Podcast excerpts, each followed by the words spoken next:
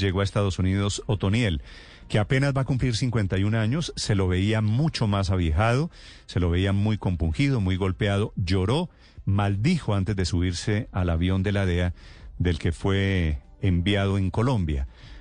Deja a Otoniel detrás un larguísimo reguero de víctimas, de niñas que fueron violadas, de familias cuyos hijos fueron asesinados, reclutados a la fuerza, primero como guerrillero que fue, después como paramilitar y después como un escueto narcotraficante que fundó, creó, diseñó y, y envió más de 300 toneladas de cocaína a Estados Unidos desde ese clan del Golfo.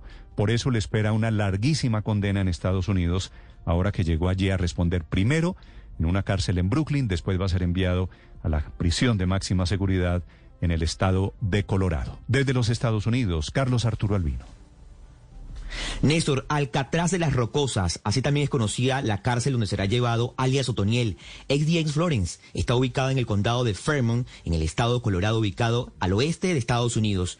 En este momento, Néstor, Otoniel está en el Centro Correccional Metropolitano de Brooklyn, en Nueva York, luego de viajar 4.000 kilómetros extraditado de Colombia. Llegó a las 11 y 35 minutos de la noche hora local y luego será enviado a esta cárcel, ex James Florence, donde hasta ahora nadie ha podido escapar y será vecino nada más y nada menos que del Chapo Guzmán, pero dudo mucho que se conozcan. Posiblemente Otoniel tenga acceso a radio o televisor. Eso sí, televisores en blanco y negro, que únicamente ofrecen programas religiosos y educativos. Y esto no será siempre. Desde el exterior, esta prisión es famosa por la vista que ofrecen las montañas hermosas, imponentes y coloridas del condado de Fairmont. Sin embargo, esta prisión está, está realmente diseñada para que los presos nunca puedan mirarlas. La única oportunidad que tendría Otoniel de ver las montañas rocosas es al entrar a la cárcel, pero ya adentro jamás la vería nuevamente. A.D. Florence cuesta con, cuenta con 490 celdas, Néstor.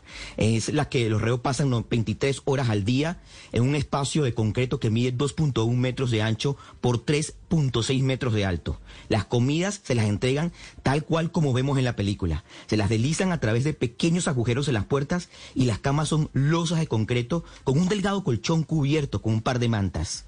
Tres veces al día le darán comida y será probada e inspeccionada antes por el coordinador de la cárcel, Otoniel, y todos los que se encuentren recluidos allí, cuando salgan de la celda, los deben usar correas metálicas en las piernas, además de esposas y cadenas estomacales.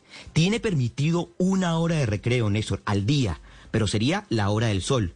Pero no es un espacio abierto, tendrán una jaula al aire libre. Sin embargo, desde ahí apenas puede ver el cielo nada de las montañas. La ex 10 Florence está en pleno desierto y tiene estrictas medidas de seguridad. Es la cárcel la que Otoniel podría pasar un largo tiempo y allí recluidos con espías, exmiembros de Al Qaeda, asesinos en series, incluso terroristas responsables de participar en los atentados del 11 de septiembre de 2001 en las Torres Gemelas. Una docena de torres tiene vigilada, Néstor, con alambres, rodean la red del edificio de ladrillos que son patrullados las 24 horas, los 7 días de la semana.